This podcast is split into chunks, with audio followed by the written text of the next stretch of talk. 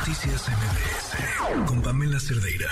Otros asuntos. Ayer les platicamos sobre el caso de Daniel García y Reyes Alpizar. Estos hombres que estuvieron, bueno, fueron detenidos y sin recibir una sentencia, sin que un juez determinara que eran culpables de lo que se les acusaba, estuvieron 17 años en prisión sin recibir una sentencia.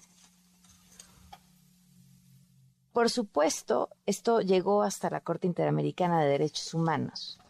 Y el día de ayer, pues se pronunció respecto a la Corte y, deja un precedente importantísimo para nuestro país.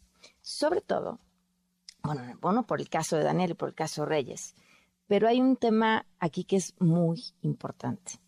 El asunto de la posibilidad de que tú puedas mantener a alguien detenido porque sí. ¿Y cuánto tiempo puede estar esta persona detenida sin que se compruebe su culpabilidad? Porque obliga esta sentencia al Estado mexicano a hacer modificaciones legales.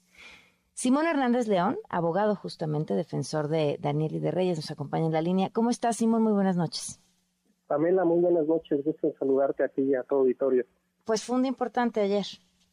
Bastante, yo diría histórico para la justicia constitucional en México, no solo por el caso, como referías, de dos personas con esta injusticia mayúscula de pasar diré 20 años en un juicio y 17 años y medio de ellos en prisión sin una sentencia, que es algo bastante atípico, eh, sino además eh, por las implicaciones, como señalabas, para el sistema de justicia en general, ¿no? Para personas que hoy en día, según datos oficiales, hay 90 mil personas en esta situación, en prisiones, en penales, en espera de juicio, sin eh, ser eh, declarados culpables, pero eh, privados de su libertad, por una cuestión pues bastante, yo diría, autoritaria, que es que desde 2008 México estableció en su constitución una serie de delitos que por ese solo hecho implican que las personas vayan a detención de manera automática.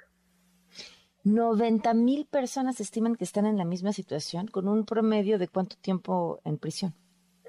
Pues eh, aunque la justicia, la, la Constitución señala que los plazos máximos de juicio son de dos años, ah. esto muy pocas veces en la práctica se da. Hay casos eh, mediáticos conocidos, Israel Vallarta, Brena Quevedo, son personas que tienen 16, 17 años también, eh, y es escandaloso, digamos, que en un sistema además tan lento como es el mexicano para investigar un delito, tengamos esta situación. En cualquier democracia eh, funcional, la prisión preventiva existe.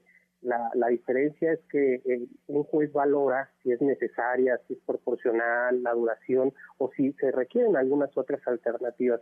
Esto no sucedía y bueno, lo que estábamos generando y que seguimos generando en realidad son malas prácticas porque permite, por ejemplo, a las policías extorsionar a adolescentes, porque los delitos contra la salud son de estos, de cárcel automática. Entonces, es muy fácil que se le siembre droga a alguien y que si no accede a, cubrir una extorsión, pues vaya el riesgo de pasar a, prisión preventiva automática.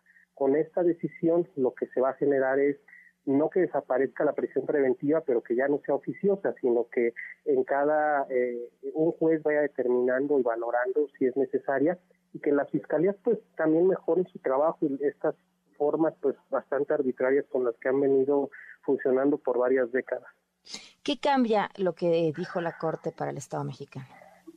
Cambia mucho. Eh, lo más importante y que se ha destacado en, los espacios jurídicos eh, es que se ordena que el Estado modifique no solo las leyes, sino la propia Constitución.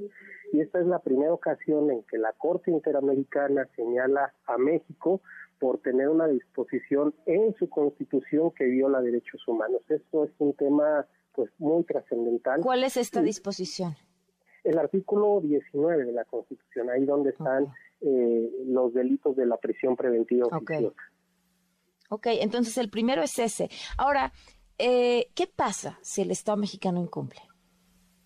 Bueno, sería algo muy lamentable. Hoy son 14 sentencias las que tiene México en esta en esta instancia en general México ha sido un país muy respetuoso del derecho internacional público, responsable de los órganos internacionales. Hay, y debemos señalarlo, una postura, eh, digamos, muy refractaria del presidente de la República, el secretario de Gobernación, en este tema específico.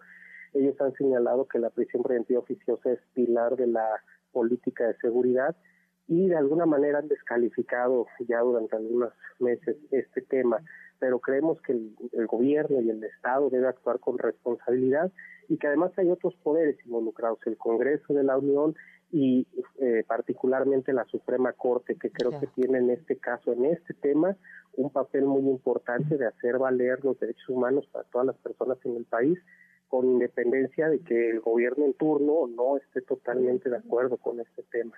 Claro.